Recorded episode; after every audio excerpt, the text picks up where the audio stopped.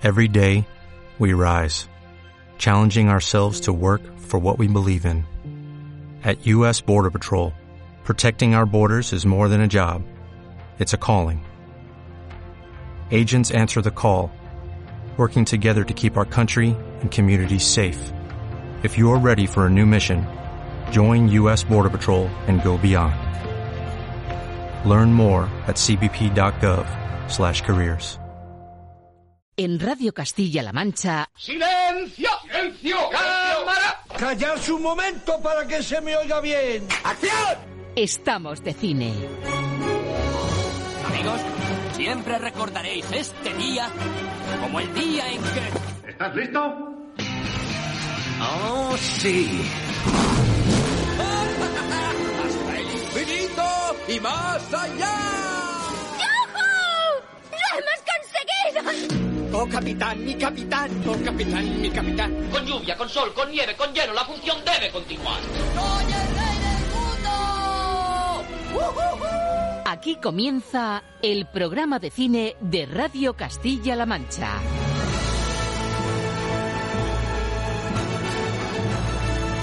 Presenta Roberto Lancha.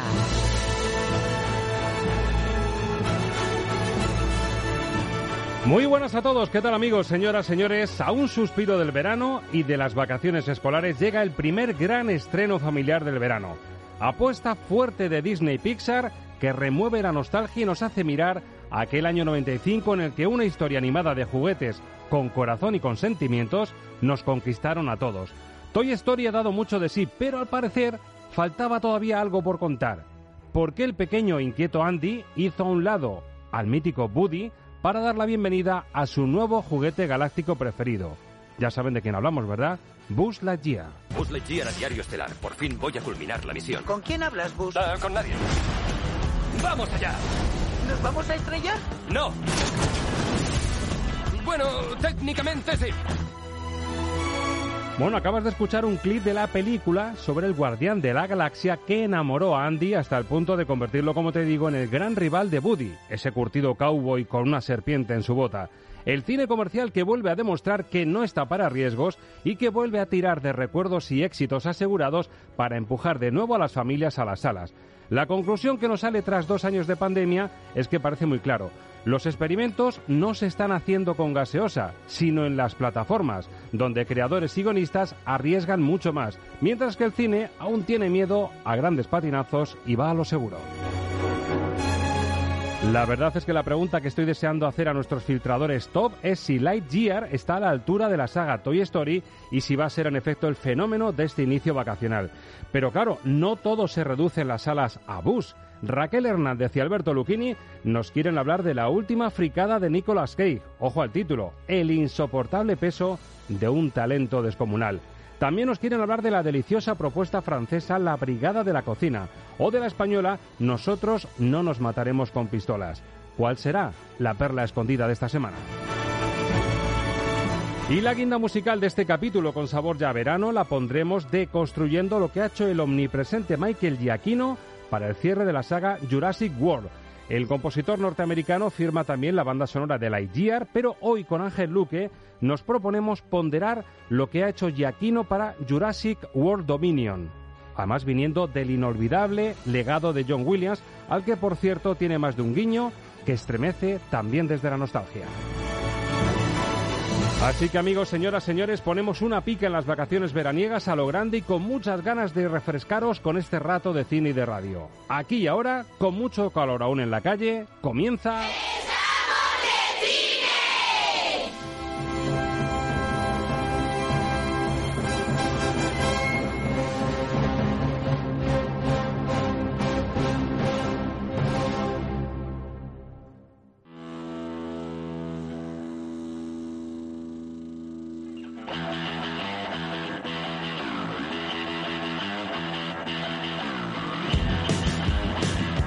Los estrenos de la semana en el filtro Luquini.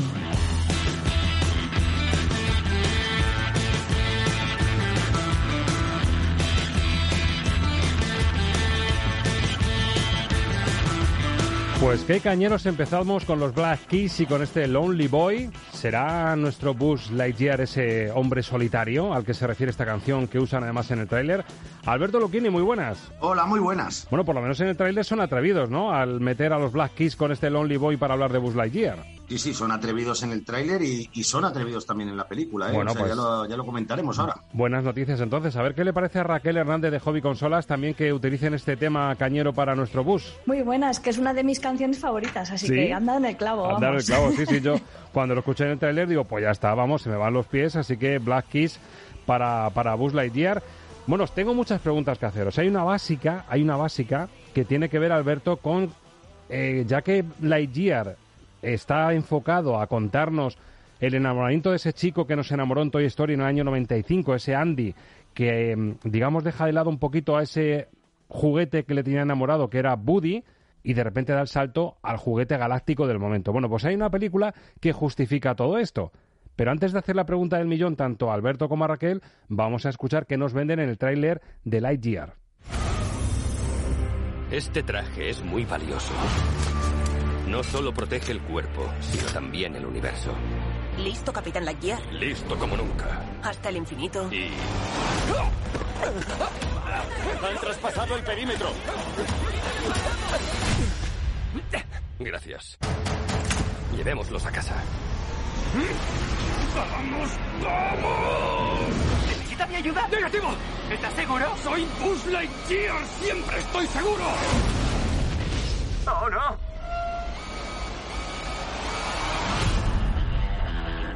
Buzz Lightyear a diario estelar. Por mi culpa, estamos atrapados en este extraño planeta. Necesito arreglarlo. Hola, Buzz. ¡Ah! Soy Sox. bueno, pues son situaciones que ya asociamos a este mm, juguete magnífico, este Buzz Lightyear que nos enamoró también y casi a la par que, que Buddy. Cada uno en su territorio, uno más apegado a la América profunda, otro más a esa América galáctica. Pero bueno, la pregunta de Millón Alberto. Esto que vamos a ver en 100 minutos, dirigido por Angus MacLean, al que hemos visto hacer algún spin-off de Toy Story o Buscando a Dory, por ejemplo, es decir, un tipo curtido en este tipo de animación, ¿lo que se ve en pantalla es solo la película que enamoró a Andy o vamos a ver a Andy por ahí remoloneando viendo la película. No, no, no, vamos a ver la película como dicen al principio, como dice un rótulo al principio, que Andy se, vio esa película, se convirtió en su película preferida y por eso pidió el muñeco. Y lo que vamos a ver es la historia, esa película, la película que vio Andy y que le llevó a, a enamorarse del personaje de Buzz Lightyear. Lo que pasa es que Buzz Lightyear aquí no es un juguete, sino que es un, personaje de carne y hueso que trabaja como, como eh, Space Ranger, como mm, agente espacial. No, sé exactamente cómo se traduce en español. Vamos, que no vamos a ver en ningún momento que Andy va con sus padres a la película, eh, esa pequeña pincelada para remover un poco el espíritu de Toy Story, ¿no? No, no, no hay ninguna conexión con Toy Story, aparte de ese rótulo al principio de la película, y a partir de ahí es una historia nueva de, de Buzz Lightyear y que, y que no aparece nada, nada que tenga que ver con, con, Toy Story. Bueno, sí aparece los enemigos con los que está obsesionado Buzz Lightyear en la saga de, de, Toy Story, Zurg y, esos bichitos verdes contra los que él quiere luchar. Sí, pues aparecen aquí y se explica por qué está tan obsesionado con ellos, pero aparte de eso no hay más lazo de unión con, con Toy Story. Bueno, perfectamente explicado. La siguiente pregunta del millón es para Raquel Hernández. Raquel, Después de ver Lightyear, ¿entiendes que Andy se enamorase de este juguete y de este personaje? Pues no tanto, ¿eh? Ahí es donde la peli pincha un poco, porque verdaderamente no es una película muy infantil. Eh, casi al contrario, es una película que va más dirigida a un público juvenil o incluso adulto. Ten en cuenta que incluso en la progresión de las pelis de Toy Story, la primera y la segunda eran más infantiles y la tercera y la cuarta ya se metían en berenjenales bastante más profundos. Y eh, igual que esta saga ha ido como madurando con el espectador, me da la sensación de que a esta peli le han dado también como, como una pátina más para, para personas un poquito más mayores. Eso no quiere decir que los niños no la vayan a disfrutar, pero yo creo que cuando salgan del cine van a pedir más el gatito Sox, que es que es muy divertido, antes que el muñeco de Buzz Lightyear. Uy, pues entonces algo ha fallado. Incluso tú te preguntarías, bueno, quiero ver la peli de Woody en exclusiva, ¿no? Para saber de dónde venía el primero en enamoramiento del niño Andy. Pues sí, la verdad es que sí. Es una cosa curiosa, es, es, una mezcla de sensaciones encontradas, porque como película de ciencia ficción está, está bastante chula, pero sí que es verdad que a mí no me ha parecido una película nada infantil y creo que lo que más le falla es el sentido del humor, Vaya. porque si recuerdas al personaje de Buzz Lightyear, era un sobrado increíble, era la gracia también, ¿no? Que él era, pues eso, un Space Ranger y quería eh, pues que sus botones funcionaran e hicieran las mismas cosas que en la película, pero claro, como era un muñeco no podía. Y aquí yo esperaba una película mucho más divertida y más cálida para el público infantil que bueno, he de decir que he estado en el pase familiar con niños de todas las edades y los críos la disfrutan, pero no tengo tan claro que comprendan toda la complejidad de la trama. Pues es una pena porque es un producto claramente que está estrenado a las puertas de las vacaciones escolares, que muchos ya las, han empezado, ya lo de lo del lunes y el martes extra, yo creo que alguno ya se lo va a pasar por donde yo me sé. Pero bueno, se supone que es el gran estreno, Alberto, pensado ya para el inicio vacacional. Y hombre, que Pixar, Disney, mm, como dice Raquel, no hayan estado equilibrados a la hora de un poquito para los más peques, un poquito para los mayores, para que nos riamos todos, que se hayan decantado por el otro lado, yo no sé si es una apuesta muy sobresegura. A lo mejor ahí no han estado muy finos, ¿no? Pues yo creo que no han estado muy finos, pero mmm, creo que es algo que, que, ya comenté en su momento cuando se estrenó la, la penúltima película de Pixar Red, que se sí. estrenó directamente en, en Disney Plus. Pixar está echando mucho de menos a John Lasseter. Cada, cada, cada, película que estrenan, por lo menos yo echo un poquito más de menos a John Lasseter, que era capaz de buscar ese equilibrio entre el público infantil y el público adulto, de entretener al público infantil sin ofender la inteligencia del público adulto. Y yo creo que, que Pixar está dando un giro, mm, como, como bien decía Raquel, más hacia el, hacia el público adulto y olvidándose el público infantil, quizá dejándolo para las películas Disney puras y duras. Y, y, bueno, pues aquí lo que han hecho efectivamente es buscar una película de ciencia ficción inspirada en las, en las series B de los años 50 y 60. Yo creo que, que hay, hay una referencia clarísima en la película a Planeta Prohibido, ese clásico de, de ciencia ficción, ficción de, de, serie B que, que, que, se hizo en los años 60. Uh -huh. y, y, no, y los niños al final pues no se van a a entretener mucho, pero ojo, ojo que algunos adultos se nos hizo un poquito de bola también la película, ¿eh? porque mía. son 100, 105 minutos dando vueltas sobre sí mismo y, y, a, mí, a mí la película se me acabó haciendo un poquito larga y, y cansina. ¿Es una mala película? No, pero, pero está a años luz a años luz, y nunca mejor dicho, hablando de Buzz Lightyear, de la saga de Toy Story. Bueno, pues esa era mi siguiente pregunta, que ¿cuántos escalones por debajo está de la saga de Toy Story, incluso de, del capítulo, si es que lo hubiese, un poquito más flojete de la saga? Eh, sobre cinco estrellas, ¿cómo calificarías la saga de Toy Story, Alberto, y cómo se te queda este Lightyear? ¿La saga completa? Uh -huh.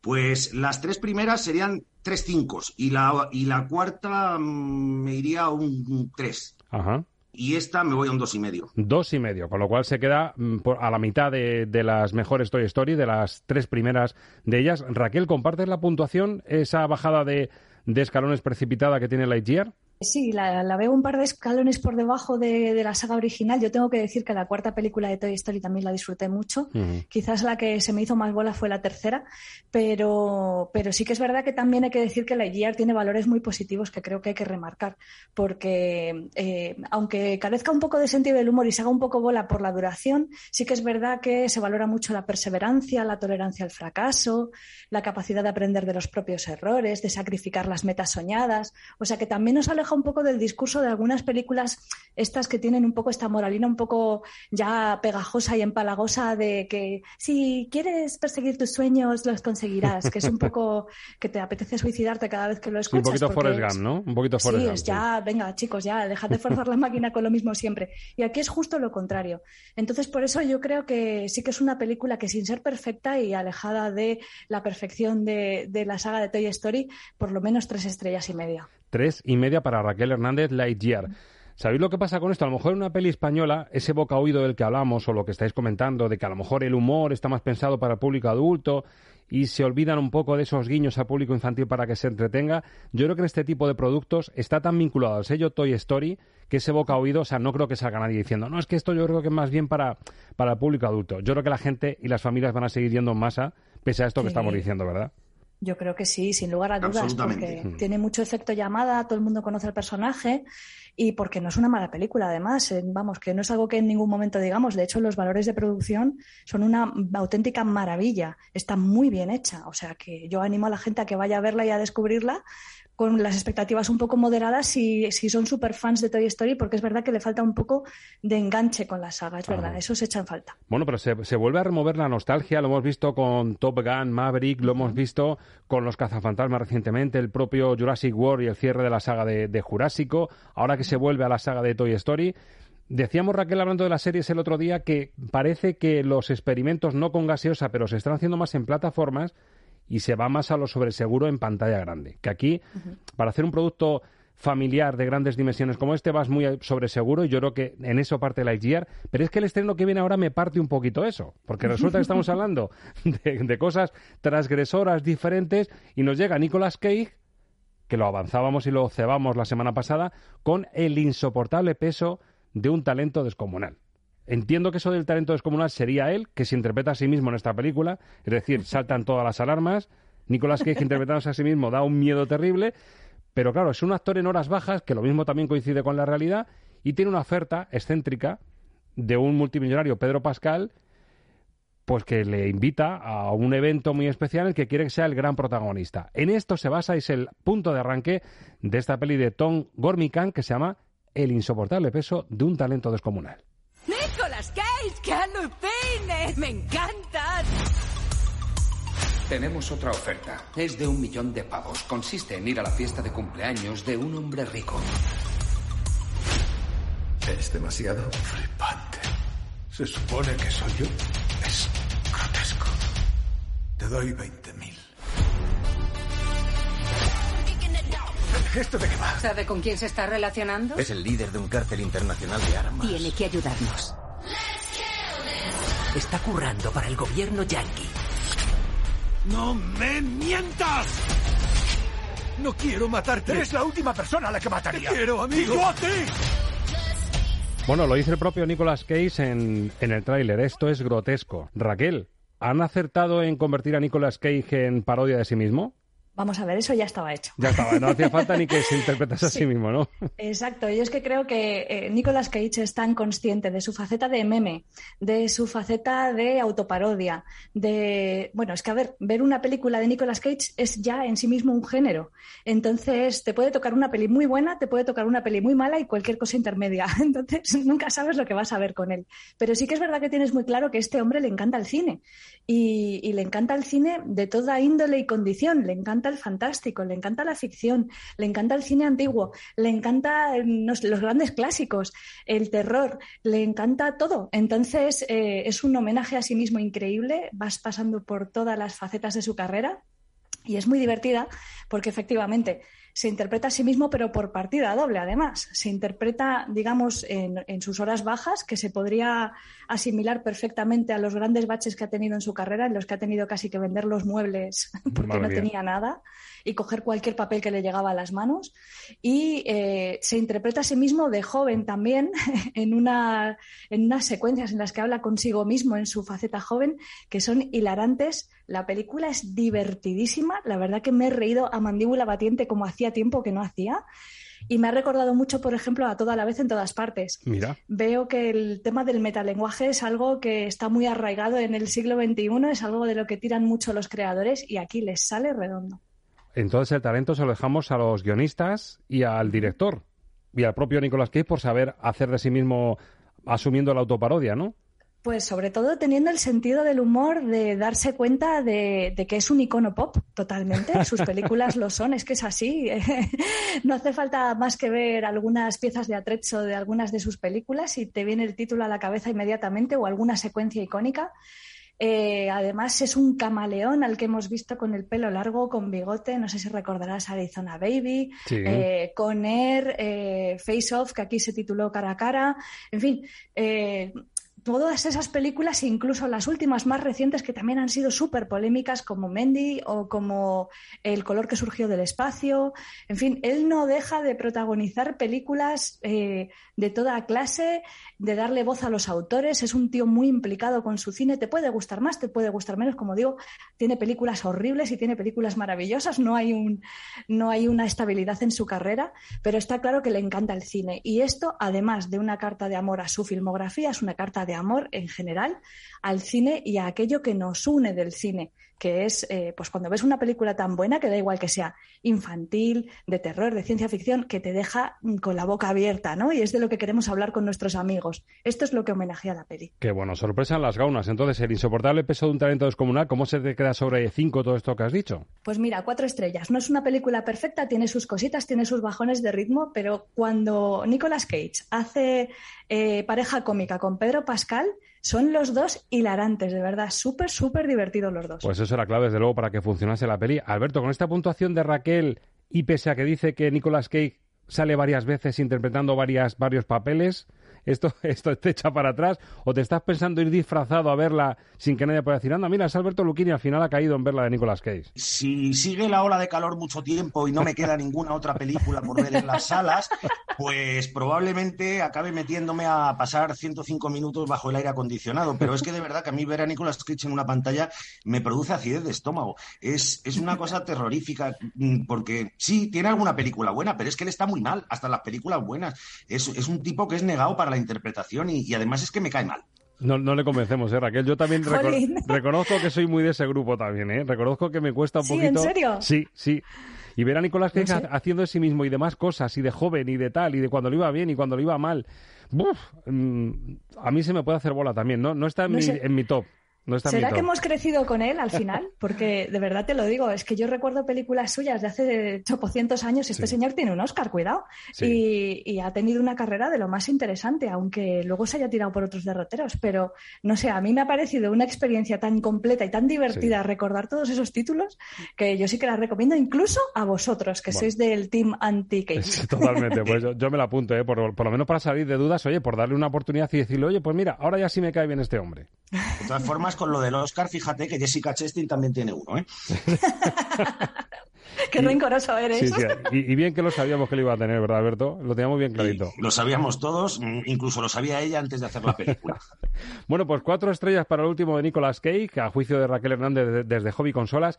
Y qué delicia de peli francesa nos viene, que además conjuga dos de las grandes pasiones de Alberto Lucchini, si, no las dos grandes pasiones de, de Lucchini, como son la cocina y el cine se llama La Brigada de la Cocina y nos plantea una mujer ya de unos 40 años que se supone que estaba en la cresta de la ola, una chef con un gusto exquisito en un restaurante bastante puntero de Francia y de repente un ataque de orgullo le lleva a una situación bastante perentoria. Tiene que buscar trabajo y el sitio en el que acaba, el restaurante en el que acaba no es precisamente lo que tenía pensado, porque al final su rol va a ser enseñar cocina a jóvenes inmigrantes menores de edad que no tienen ni idea ni de cómo se corta una cebolla. Les acaba convirtiendo en la brigada de la cocina. ¿Y el restaurante? ¿El lugar con encanto? Sí, es aquí, en el centro de acogida. ¿Cómo dices? Son menores a la espera de documentación. Inmigrantes. Lo disfrazamos un poco. Bienvenido al centro. Si necesitas cualquier cosa, llama a mi puerta. Oh. Buenas noches. ¿Me oyes si hablo así? No, casi nada. Nada de nada. ¿Ha visto la cocina? Estoy sola para 70 cubiertos. Si necesita ayuda, dígaselo a los chicos. A ellos les encantará. Estamos aquí. Con una película de Louis Julien Petit con Audrey Lamy de protagonista y François Cluzet como uno de los reclamos veteranos eh, del elenco. A mí, chicos, he tenido ocasión de verla y reconozco, no al 100%, pero me ha convencido bastante porque creo que es una feel good movie de catálogo. Pero claro, eso de que mezcle la gastronomía, el toque solidario también costumbrista con la inmigración, Alberto era eran condimentos bastante resultones. Lo que pasa que es verdad que la mezcla no es perfecta del todo, ¿verdad? Sí, la mezcla al, al final se le corta un poquito, pero, pero hay que reconocer que, hombre, la primera mitad de la película es estupenda. Porque, primero, los franceses con esto de las feel good movies tienen un talento especial. toquen el tema que toquen, les salen casi siempre bien. Acuérdate el caso, de, por ejemplo, de Intocable. Justo. Bueno, el arranque a mí me parece que es de, un realismo de manual. O sea, esa, esa, esa, chef engreída, orgullosa, que se cree que ella mm, ha descubierto la pólvora, es que me recuerda a tantos cocineros que conozco que están, están muy bien reflejados. Y luego esa empresaria que se mete en el mundo de la gastronomía sin saber nada de gastronomía, pero que lo único que le interesa son las redes sociales.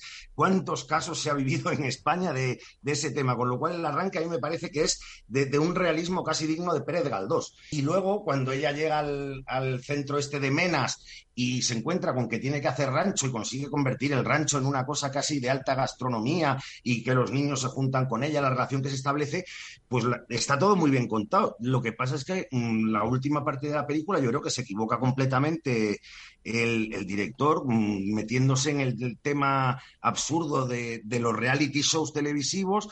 No sé si lo que quiere es hacer una, sátira o una crítica, pero lo que era una película que, nos estaba teniendo con la sonrisita puesta de casi de oreja a oreja, pues de repente se le va de las manos y al final esa sonrisita se nos queda helada al, terminar la película. Sí, lo comparto al 100%, ¿eh? porque mm, es una película en la que te metes muy fácil, la respiras muy fácilmente, además, si me apuras, tiene hasta, hasta guiños a Ratatouille, que yo creo que es una, una, de, las, una de las cumbres del cine asociado a la gastronomía, con ese recuerdo de la, de la Madalena de Proust, ¿no? E, ese plato que te evoca a lo mejor de tu infancia, que me parece maravilloso y que mm, de hecho te recuerda a esa película, pero luego cuando da ese volantazo, como dices tú, a los reality shows, a esa especie de Masterchef eh, que tienen en Francia, que de repente es como un golpe de guion, no sé si han metido tijera, pero el caso es que te ves en otra trama de repente, que dices, pero bueno, ¿qué ha pasado aquí? Raquel, ¿te ha pasado un poco eso también, que en ese volantazo en ese punto de giro que tiene el argumento es donde se desinfla un pelín cuando tiene una pintaza tremenda? Pues un poco sí, porque como dices es un cambio de registro importante. Por otra parte me parece que introduce una trama distinta que, me gusta también, la función que tienen los medios en todo esto, porque al final eh, lo que se suele generar en la sociedad en la que vivimos son grandes egos, ¿no?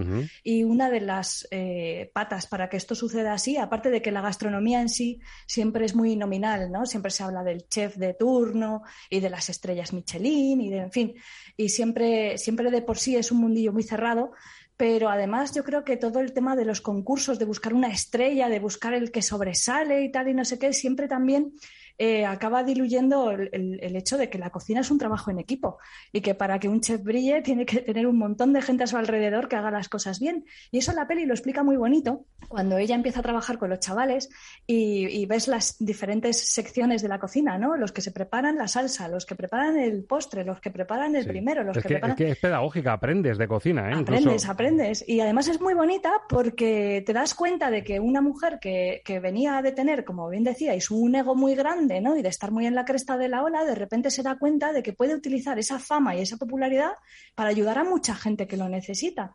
Entonces, eh, eh, por una parte, te saca un poco el tema del reality, pero creo que al final lo vuelve a reencauzar a la trama que nos interesa, que es la, de, la del discurso social. Yo la pega que le pongo es el corte, que me parece que hay un volantazo ahí mm. que es como muy, muy precipitado y de repente te, ves. Te cuesta, te cuesta, es verdad, volver a, engancharte porque dices, ¿por qué hace esto? Y luego al final te lo explica, pero hasta que llegas ahí tardas un rato. Sí, te quedas como, como diciendo, aquí ha pasado algo que no me he enterado, no me lo han contado bien o, no me he enterado. Pero yo desde luego me ha dejado un buen sabor de boca exquisito. Por cierto, Audrey Lamy está, está fantástica. O sea, François Cluzet, pues, pues mm, ese toque de veteranía ya te lo esperabas, pero, pero ella está genial, ¿eh? Sí, sí, están los dos muy bien está estupenda y además es que clava a lo que es una chef de alta cocina. Exacto. Bueno, pues gastronomía y cocina vuelven a salen buenas pelis ¿eh? con esta mezcla y Alberto Luquín es un experto en, esto, en este género. ¿Cómo se te queda a ti, Alberto, la brigada de la cocina sobre cinco? Pues se me queda en un tres por lo que por lo que he dicho antes. Exactamente, igual que yo. Le pongo tres y podría haber sido un cuatro perfectamente si llega a mantener ese pulso. Tú mejoras eso, ¿verdad, Raquel? Sí, yo le pondría por lo menos tres estrellas y media. Reconozco que el final me tocó el corazón un poquito y hasta me salió una lagrimita, ¿eh? Mira, os lo digo. Eh, y no es por ser, no es por ser malos, pero esto un remake a la americana y Oscar el año que viene tampoco sería ninguna barbaridad, ¿eh? Ay, por favor, no que hagan cosas nuevas. y, protagonizado por Jessica Chastain, que diría como anillo al dedo. Jessica Chastain como la chef veterana, orgullosa, que, al final vive un baño de realidad, vamos, por completo. Es, es un poco lo que, lo que ha pasado este año. si, lo, si lo pensamos así, con la familia Belier y, el remake que se hizo y el, el, Oscar, tiene toda la pinta de que si lo hacen puede, puede repetir la, la misma senda. Bueno, pues la Brigada de la Cocina, otra de las apuestas de esta semana, pero tenemos también cine español, aunque aquí yo creo que vamos a bajar bastante el escalafón de estrellas porque lo que ha hecho María Ripoll en Nosotros no nos mataremos con pistolas, pues viene a redundar en este cine neorrealista con toque catalán que estamos viviendo con, muestras buenísimas de cine reciente, pero yo creo que María Ripoll se ha quedado en algo demasiado intimista y propio. Vamos a ver qué nos dicen nuestros críticos. Este es el tráiler de Nosotros no nos mataremos con pistolas. ¿Y a qué se debe tantas ganas de juntarnos a todos y hacer una paella, Blanca? Que dejo Londres y me vengo al pueblo. Fuck it. Pauleta, cariñet, va, no ho en Pauleta? ¿Qué ha pasado? Que se ha cagado. ¿Y no te da mal rollo con...? Bueno, pues otra más de treintañeros, en este caso con una protagonista que es Blanca, que, bueno, le da por hacer una paella por primera vez en su vida, reunir a los suyos, apostar por la vida en el pueblo. Encarna a la protagonista Ingrid García Johnson, le acompañan Enera Martín, Joe Manjón o Lorena López. Alberto, ¿qué le ha salido mal a María Ripoll para que mm, se haya quedado en bastante lejos de, de películas como Alcarras, por ejemplo? Bueno, pues le ha salido mal todo. Pero nada, es una, la película es una adaptación de una obra de teatro que, intenta ser un, retrato de, los treintañeros actuales. Eh, primero, mmm, bueno, quizá porque estoy un poco alejado de, ellos, tanto por edad como por inquietudes, no me interesa absolutamente nada de sus problemas, no me interesa nada mmm, sus, sus mentiras, sus engaños, sus frustraciones. Eh, todo, todo contado haciendo mmm, siempre mucho hincapié en lo mal que les trata la sociedad. Es, es, es una película mmm, en ese sentido muy cansina. Luego, además, al ser adaptación de obra de teatro, que el guion lo firma el propio autor de la obra de teatro, ha mantenido mucho el, el formato, el formato teatral y, luego mmm, yo debo decir, y lo siento, que, que, los actores no están especialmente brillantes, quizá porque no se acaben de creer esos personajes. Eh, aquí hay de todo, desde, desde drogas hasta, hasta, homosexualidad, hasta precariedad laboral, todo metido, eh, pues volviendo al tema gastronómico, como si lo hubieran metido todo en una coctelera, lo hubieran agitado un poquito y lo hubieran echado a ver qué sale. Y lo que ha salido, pues es un, una mayonesa cortada. ¿Y la mayonesa cortada en estrellas cómo se queda? En, en, una y media. Una y media. Bueno, pensaba yo que iba a ser la cosa bastante más sangrante. Raquel, me parece a mí que si te invoco ahora como abogada de la defensa, me lo niegas, ¿a que sí? Me temo que esta vez no hay defensa posible. es que no, es que no hay forma, porque verás, eh, todo lo que te cuentan eh, son circunstancias que son reconocibles en las personas de nuestro entorno, aunque no tengamos ya 30, yo ya tengo 40, pero da igual. Eh, las dificultades para emprender un negocio, la necesidad de salir fuera de España para buscarte la vida y tener que volver con el rabo entre las piernas, incluso a tu casa del pueblo, que ya ni siquiera la ciudad para volver a, a, rehacer tu vida, el haber tomado decisiones equivocadas en el pasado, haber elegido una pareja que no es la que la que la soñada, no sé, mil cosas que las puedes llegar a comprender, pero es que eh, los personajes son tan crueles los unos con los otros, son tan desagradables, son no sé, es tan difícil empatizar con ellos que a pesar de que te está contando cosas eh, de, corte social, como puede ser, como decía Luchini, el tema de la precariedad laboral o de las dificultades para salir adelante, hay una frase lapidaria que es que parece como que tienes que encogerte de hombros y decir es lo que hay y tirar para adelante, ¿no? Y es la eterna crisis en la que estamos instalados y de la que parece que no podemos salir. Jolín, es algo con lo que debería ser muy fácil empatizar porque lo estamos viviendo todos, todos los días, pero es que no hay forma, de verdad, está tan mal hecha la película y tan mal encauzados los personajes que ni empatizas con ellos ni te apetece que les vaya ni bien ni mal y estás deseando que se acabe la película. Es Madre un despropósito mía. gordo. Madre sí, sí. mía, alguno, algún oyente estará diciendo, eh, Raquel, ¿quién eres y qué has hecho con Raquel Hernández? Oye, que hace un momento os he hablado de pelis que me han gustado mucho, pero es que esta os prometo que no es que se me ha hecho bola, sino que ha sido lo siguiente. Me parece hasta desagradable porque encima se ceba mucho con todos los aspectos sexuales, los lleva como todo el rato a lo sórdido cuando tampoco es para tanto. No sé, a día de hoy que dos tíos echen un polvo no me parece tan polémico ni tan. Pero lo lleva todo como a una catarsis ahí como muy loca al final de la película que es como, mira corta ya porque no sabes a dónde vas. Madre mía, ¿y, y cómo se te queda sobre cinco? Pues dos estrellas y siendo generosísimo. Dos, dos y gracias. Bueno, vamos, que María Ripoll mm. con, con, pistolas nos ha matado, pero con una apuesta fallida sí. Sí, la verdad es que si nos da la pistola a los que estábamos en la sala, lo mismo, lo mismo la usábamos, ¿eh? no final, te digo más. Al final pistola saliendo, saliendo a reducir. Joder. Bueno, pues tengo compañeros una invitación que haceros, pero para ello, para hablaros de esta invitación a vosotros y a los oyentes, vamos a poner por supuesto la música adecuada.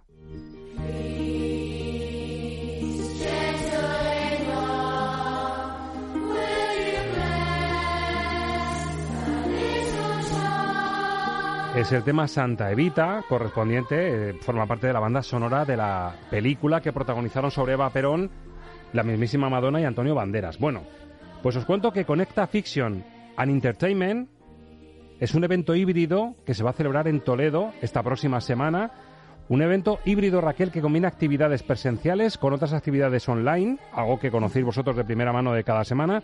Y el objetivo es promover el encuentro entre profesionales de la industria y el talento audiovisual de América y de Europa. Bueno, pues Disney estrena la serie internacional Santa Evita, justo el título del tema que estamos escuchando. A las siete y media en el Palacio de Congresos de Toledo va a tener lugar el primer pase europeo de esta propuesta que parte de la anécdota conocida de la desaparición del cuerpo de Vaperón la famosa primera dama argentina, y se va a proyectar el primer capítulo de la serie y van a estar presentes además los actores Natalia Oreiro, la protagonista de la serie, Ernesto Alterio, Darío Grandinetti o Francés Orellá, además de los directores Rodrigo García y Alejandro Machi. Raquel, sé que te pilla de vacaciones esto fuera, pero vamos, si no te veo en Toledo, ¿eh?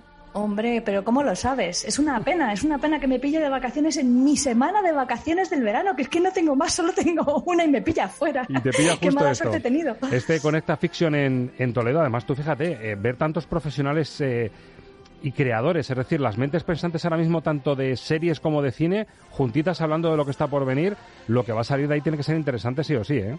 Hombre, ahí voy a estar muy atenta a todo lo que cuentes porque, desde luego, vamos, es un referente. Alberto, ¿cómo te suena todo esto? Lo de Santa Vita y el toque Disney, ¿a qué te suena? Bueno, eh, antes o después alguien tenía que canonizar a Eva Perón. Eh, ha sido Disney. Bueno, sido. me parece que tiene una pinta estupenda y además Natalia Oreiro a mí es una actriz que me encanta, es una actriz y cantante que, que es una mega estrella en Argentina, que curiosamente es uruguaya, que es una cosa muy rara, Sí. pero, pero es una mega estrella y me, me encanta tanto como actriz como cantante. Yo creo que es una, una elección de, de casting fantástica. Y bueno, deci- eh, hablar a estas alturas de Darío Grandinetti, creo que había que ponerse de pie. Vamos. Desde luego, pues a ver si conseguimos hablar con alguno de ellos, ya que el Pisuerga pasa por Valladolid y en este caso el Conecta Fission por Toledo, pues a ver si conseguimos hablar con alguno de ellos. Por cierto, los oyentes que estén interesados en ver este primer pase europeo, que sepan que pueden pedir su entrada en la web de cmm.es, así de fácil, cmm, como esta empresa.es, o bien en este teléfono, lo apuntamos en 925 58 43 61. 925 58 43 61. El día 22 de junio en el Palacio de Congresos de Toledo. Por cierto, ya que abrimos boca, la semana que viene, ojito lo que nos viene porque tenemos terror, espero que del bueno, con Black Phone y con Ethan Hawke como protagonista y Elvis, el biopic de Baz Luhrmann. Compañeros, ¿qué me decís? ¿Cuál, cuál de las dos os hace mover los pies? Eh, hombre, mover los pies seguro que la de Elvis. O por lo menos sería lo deseable, ¿no? No, vamos, si no nos hace mover los, los pies una película de dos horas y media sobre Elvis, es que Baldurman la ha hecho muy mal, porque algo de música tendrá que meter, digo yo, pero bueno, ya, Sí, ya y hablaremos de ella. El actor canta, o sea que no, aquí no hay, no le van a poner la voz por detrás ni nada. El propio actor que han escogido para dar vida a Elvis canta en el metraje de la peli, o sea que yo creo que vamos a mover, a mover los pies y, y también las caderas. Lo que pasa es que tú, siendo tan aficionado al terror, la de Black Phone también... Ya la tengo vista y reseñada en Hobby Consolas. ¿Y qué? ¿Y qué? ¿Y qué nos, qué nos anticipas?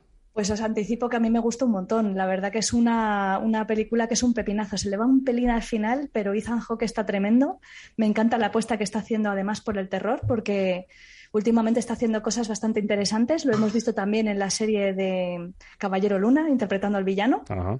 Y aquí es un tío, fíjate, mola mucho porque es una estrella de cine y se presta a hacer un papel en el que el 90% del metraje tiene la cara tapada con una máscara. Me le- parece le, veo en que la mola, portada, ¿no? sí, sí, mola muchísimo, ¿eh? Ya sabes tú Sí, que yo sí, soy sí. muy de terror, así que la semana que viene voy a tener que ir reservando cita para, para ir al cine, que es una muy buena señal que el cine siga tan vivo en pleno apogeo de las plataformas. Alberto Luquín, ha sido un placer este repasito. Actualizamos la semana que viene y puntuamos estos dos estrenos, sobre todo Elvis y Black Phone. Buen fin de semana, compañero. Buen fin de semana. Raquel, eh, prepara las maletas, pero confío en que tu criterio suene también la semana que viene. Por lo menos aguantas el programa que viene, ¿verdad? Hombre, sí, sí, sí, no lo dudes que por aquí estaré dando mi opinión de todo lo que me dejéis. Perfecto. Raquel, buen fin de semana. Un abrazo. ¿Cuántas veces oyes hablar de series a diario? Las series están de moda, pero ¿cuál veo? ¿En qué plataforma? ¿Cuál me perdí y puedo rescatar? Ahora tienes un nuevo programa donde saldrás de dudas. Estamos de cine, edición series. Roberto Lancha y el equipo de cine te cuentan todo lo que necesitas saber sobre el mundo de las series. Una completa guía cada viernes de 9 a 9 y media de la noche y siempre que quieras en nuestros podcasts en cmmedia.es. Radio Castilla-La Mancha, la radio que te escucha.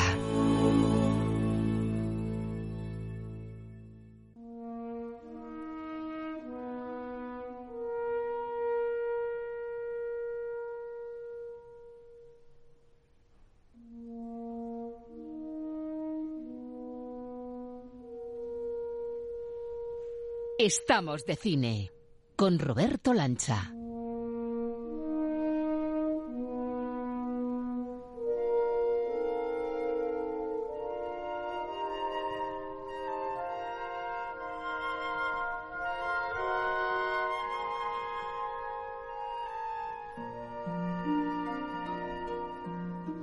Y mientras flotamos en las ondas con esta maravilla musical, en directo en Viena, con la Filarmónica de Viena dirigida por John Williams, Ángel Luque, es que es, que es No. un pecado hablar encima No de me esto. atrevo a hablar, te iba a decir, es que no me atrevo a hablar. Esto era como decir John Williams en este momento hace tres años, dos, tres años. Sí. Sí, justo. Sí, sí, sí, estando en, en, en periodo de pandemia, porque Sí, justo, estábamos estábamos ahí. Exacto. Esto es como decir, no te digo que me lo mejores. Igualamelo.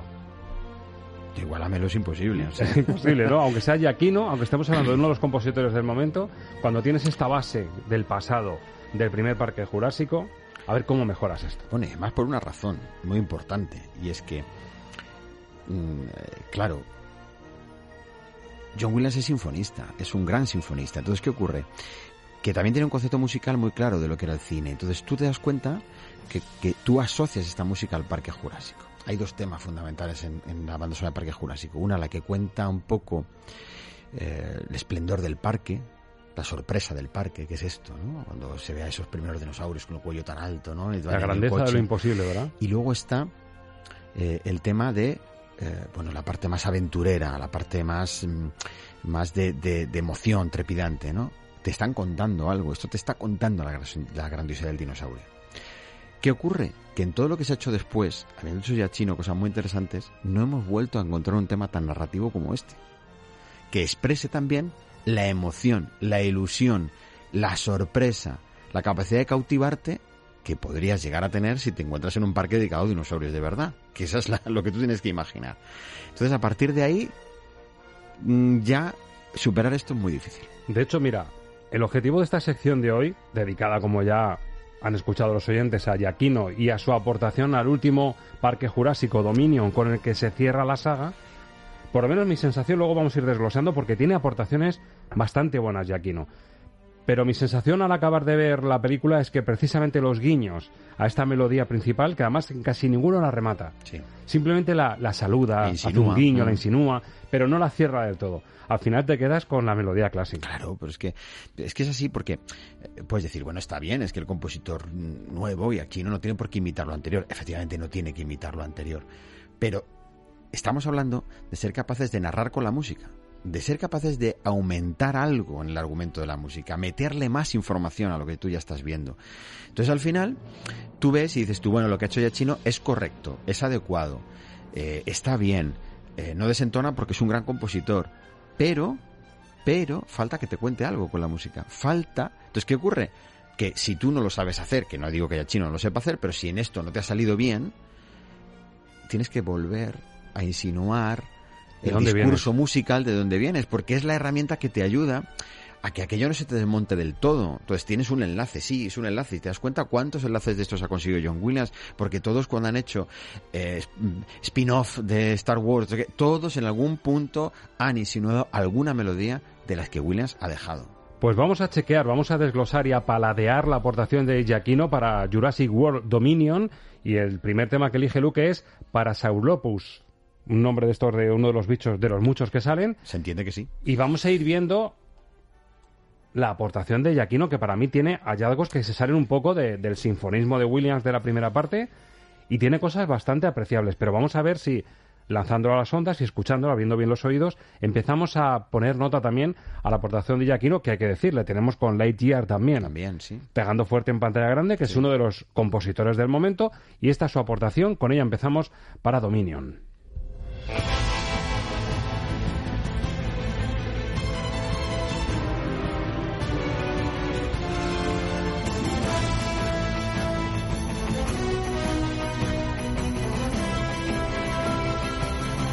Lo que ves es lo que oyes.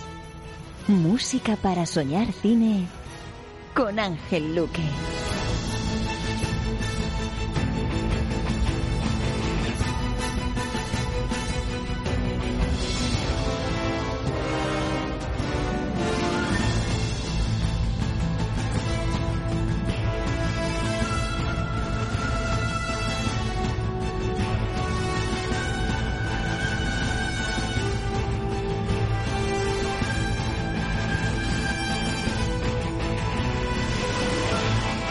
Fíjate que empezamos fuerte con este primer tema por el que apuestas y casi el estilo, más que a, John Williams, por supuesto, me recuerda a Zimmer.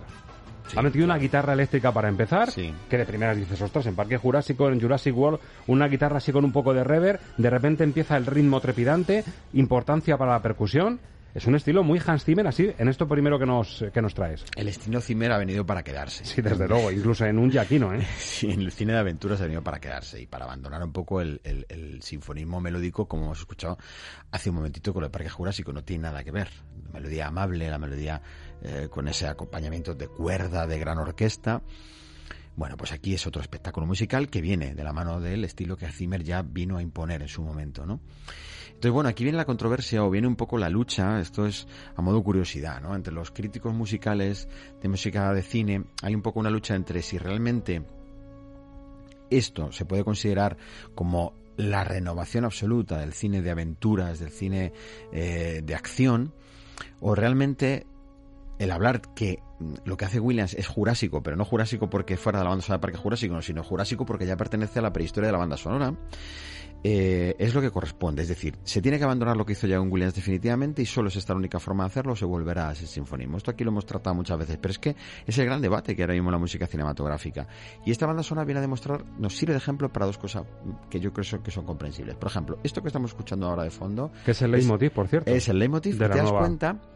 Quiere insinuar de nuevo el sinfonismo, quiere insinuar una melodía amable. No terminan de rematarla nunca, no terminan de dejarla que se, que se desarrolle. sí. No quieren que termine de desarrollarse.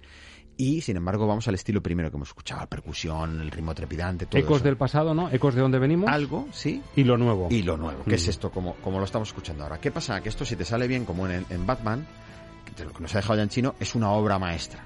Si no te sale bien, termina por ser una música que queda vacía de personalidad.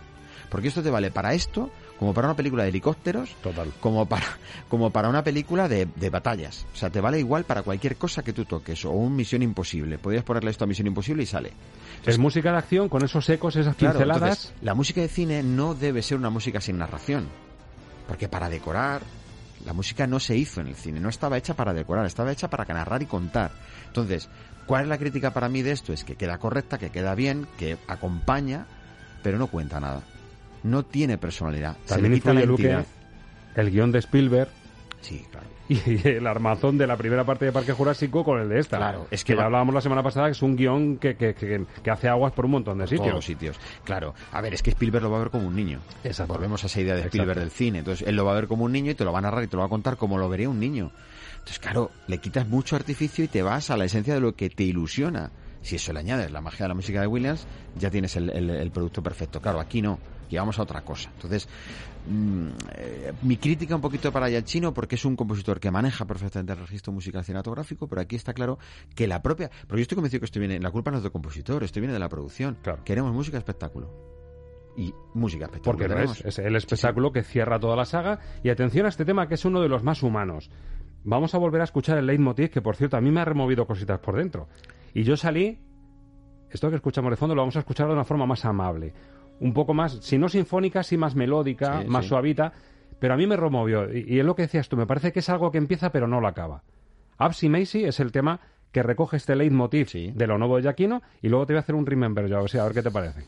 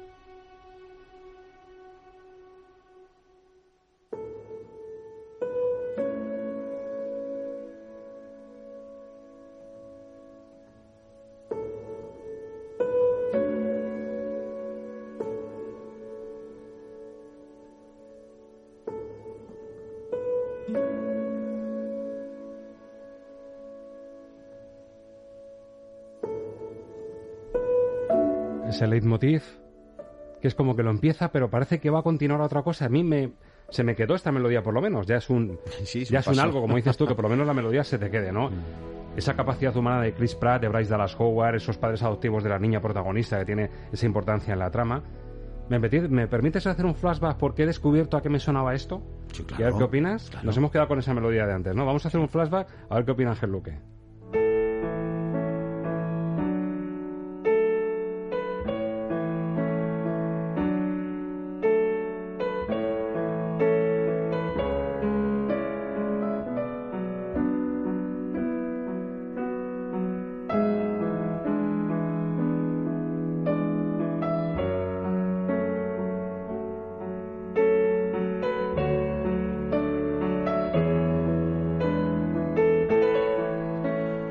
Si continuase la melodía parece que es esto. Nos hemos ido a La vida es bella, querido Sí, Luque. señor. ¿Se te parece la melodía? Mucho. El arranque es prácticamente Muchísimo. como, pero se corta, ¿no? Que no evoluciona. No podemos acusar de plagio. pero sabes, parece mucho. sabes que el plagio tiene limitado el número de notas. Claro, o sea, justo, yo creo podrían que- coincidir. Y aquí no yo creo que lo clava justo cuando número. ya se iba. y a partir de ahí la melodía ya no es. Exacto, exacto. Entonces, sí, sí, recuerda esa cadencia perfectamente, vamos, totalmente está clavado. Me parece, me parece una referencia, mm, una referencia ideal. Fíjate, el compositor de La vida es bella aparece en el documental de Ennio Morricone y, y habla de de cómo le inspira, de cómo le inspira eh, Morricone a la hora de concebir qué música iba a hacer para La vida es bella pensando cómo la haría Morricone. Pensando cómo la haría él. Maravilloso. Sí, sí. Entonces- Además, fíjate, este tema no es el conocido, no es la, la musiquita No, más. no.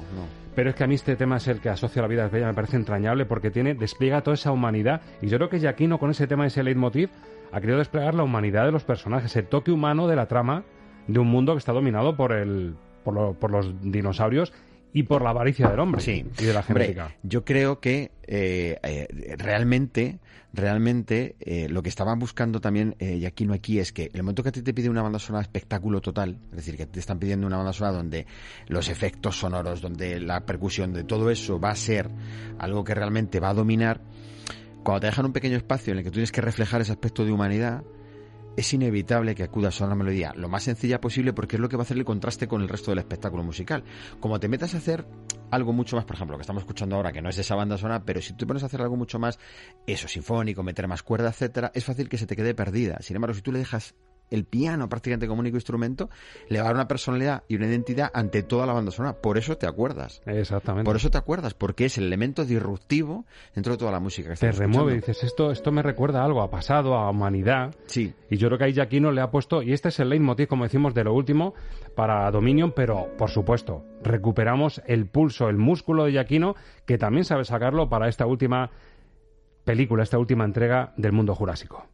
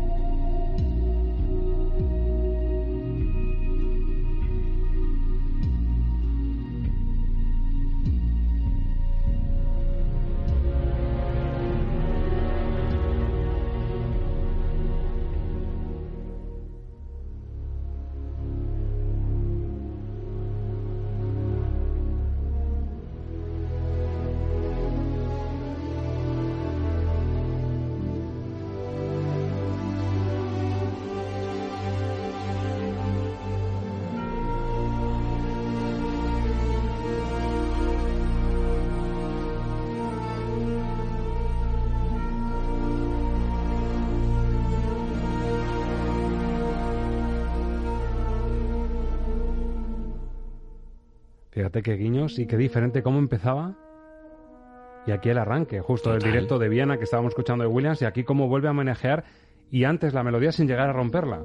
Es esa pincelada, ¿no? Esa rúbrica sin acabar de cerrarla para saber de dónde venimos. Claro.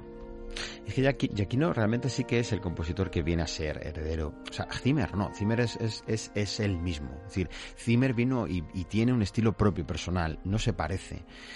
Giacchino sí es el que cabalga más entre la herencia de Zimmer y la herencia de Williams.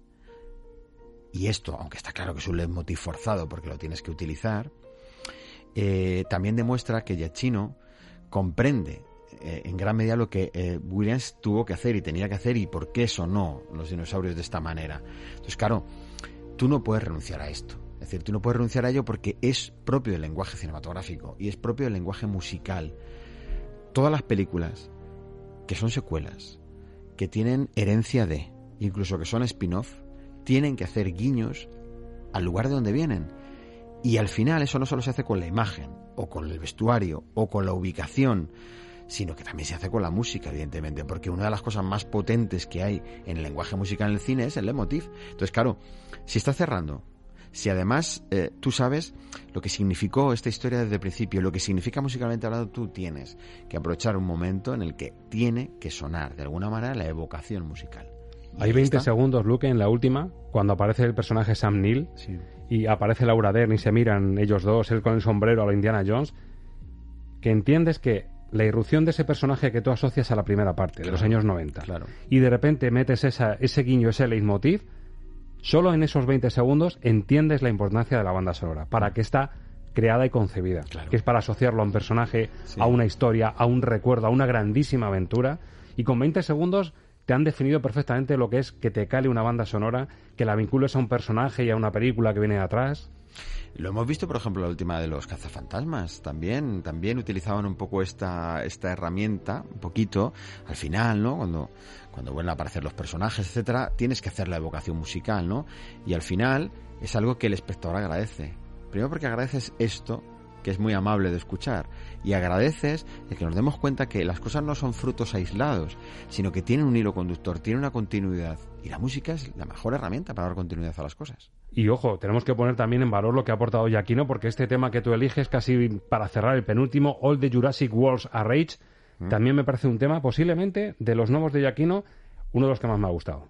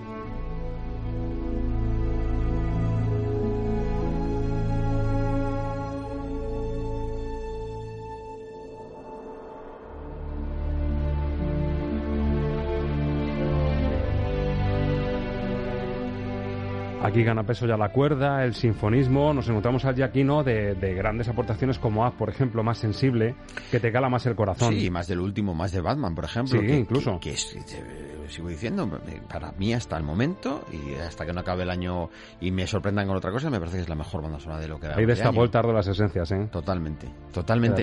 A mí me recuerda más ahí. Me recuerda un Giacchino más sólido, más, más, mm, más plástico incluso, eh, con una capacidad inventiva musical mayor. eh, de lo, o sea, y este- esto es de lo que él es capaz. Es decir, me da mucha pena que al final los compositores se les restrinjan al producto. Me da mucha pena que al final el compositor también se le ate a lo que la productora quiere y al espectáculo que quiere ofrecer. Pero es que estas películas son así.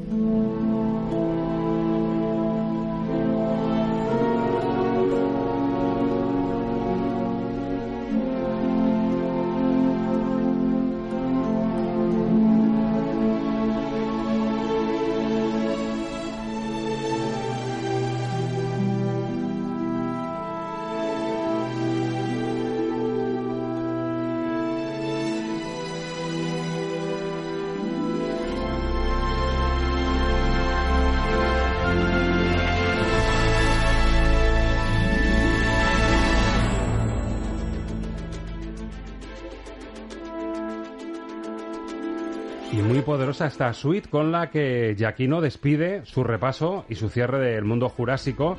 De hecho, se llama la suite del Dino. Sí. Que es muy curioso porque no siempre el concepto suite, a veces asociamos los créditos finales al concepto suite de repasar un poco lo que han sido los valles musicales, los tirabuzones musicales, pero aquí lo llaman suite. Bueno, literalmente. es que ahora mismo en el mundo de la, banda sonora de hoy, cualquier tema que supere los 5 o 6 minutos ya se le llama suite Ya. directamente, porque como se hacen temas tan breves, estamos en unos tiempos donde los temas son muy breves. En épocas de Williams o de Goldsmith, un tema normalito en cualquier película podría dar 5 o 6 minutos y ese era el tema normal. Ahora está en una media de 2 minutos y medio, 3 a lo sumo. Cuando ya nos metemos en temas de 7, 7, 8 minutos ya es una suite. Y efectivamente, siempre la suite orquestal ha sido los en credits, los, los- los títulos finales, resumen de banda sonora, por ejemplo, cuando Forrest Gump, como, eh, como se publicó el disco doble con los temas y las canciones, se hizo un resumen de la banda sonora haciendo una suite orquestal. Pero ahora mismo ya, cualquier tema que supera los 7 minutos, 7 minutos y algo, ya automáticamente se convierte en una suite musical, porque ya no están acostumbrados a hacer temas tan largos. Es rarísimo encontrar temas tan largos dentro del mundo del cine. Entonces, bueno, pues esta suite Dino está muy bien.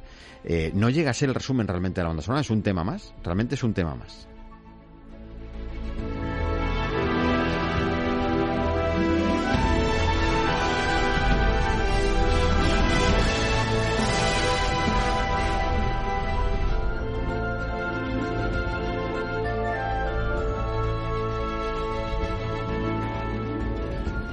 A mí me gusta mucho este cierre, Luque. Mm, valoración final de la aportación de Giacchino. Yo imagino que aprueba, a lo mejor un rozando el notable, la aportación para el mundo jurásico. Un bien alto. Un bien alto. Un correcto alto. Correcto alto. Quemó las naves con Batman. Sí, total. Ahí se fue no, es que yo creo que dijo, no le va a salir esto- una como esa, ¿eh? De verdad lo digo. Creo que no le va a salir una como esa. Yo creo que influye también lo del guion que hemos dicho, ¿eh? que cuando Sí. ves que la idea no se malogra, pero no se exprime todo lo que podía haber dado de sí, yo creo que el compositor también se ve arrastrado por eso, más luego, claro, lo- las imposiciones de producción que no debieron ser muy halagüeñas para, para propio Giacchino. Claro, es que no estás haciendo un cine creativo, estás haciendo un cine productivo. Entonces esto es otra cosa. Entonces ahí la música deja también de ser cre- creativa y, y se convierte en algo productivo. Para mí es un desperdicio del compositor, pero también es un desperdicio del resto de cosas. Pero bueno, mm, también lo hemos hablado mil veces esto. Se necesita cine así, que haga taquilla y que haga que la industria cinematográfica siga funcionando. Se tiene que hacer cine así. Ya me dirás qué te ha parecido en Lightyear, Giacchino, que seguro que te pasas a verla. Pues deseando, deseando.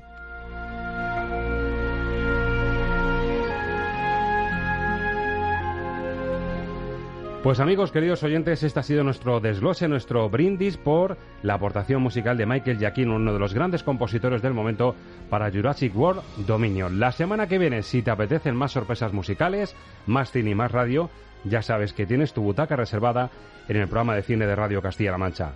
Feliz semana de cine, adiós.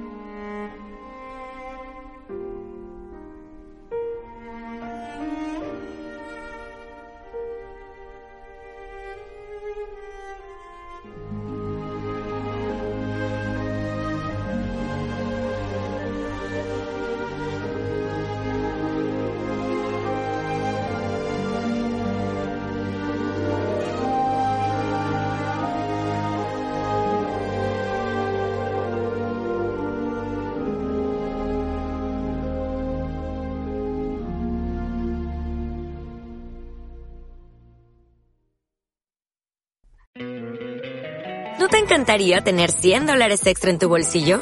Haz que un experto bilingüe de TurboTax declare tus impuestos para el 31 de marzo y obtén 100 dólares de vuelta al instante.